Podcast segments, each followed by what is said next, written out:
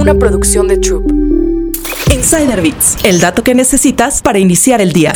Las redes sociales como las conocíamos ya murieron. ¿Será este el fin de las redes sociales? Navegando en Instagram, es probable que veas muchos posteos de marcas y creadores de contenido, pero muy pocos de tus amigos y familiares. Y es que cada vez menos personas publican en redes sociales. Esto es especialmente común entre las nuevas generaciones. Sus perfiles de Instagram tienen cero publicaciones, a excepción de un par de historias destacadas. Y es que las redes sociales se han vuelto menos sociales y más mediáticas. Instagram comenzó como una red con recortes de la vida diaria. Las personas publicaban fotos de su desayuno o de sus amigos, pero los creadores de contenido y las marcas elevaron el estándar. Con fotos y videos profesionales, muchos jóvenes piensan que su vida no es emocionante o asteric, no vale la pena compartirla. Ahora, las personas prefieren espacios cerrados y privados. Son más selectivas con quienes pueden ver sus fotos y videos de la vida diaria. Estamos viviendo un auge de las historias y los mensajes directos, pero también de las cuentas privadas y herramientas como los close friends. Pero si Instagram es para las marcas y TikTok para los influencers, ¿cuál será el próximo espacio de la comunidad digital? Aplicaciones como BeReal y Threads han intentado conquistar a la audiencia joven.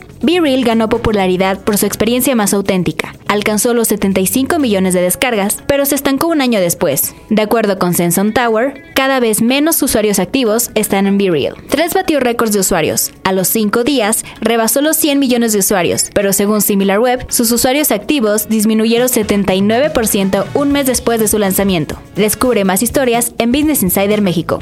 Insider Bits, el dato que necesitas para iniciar el día. Una producción de Troop.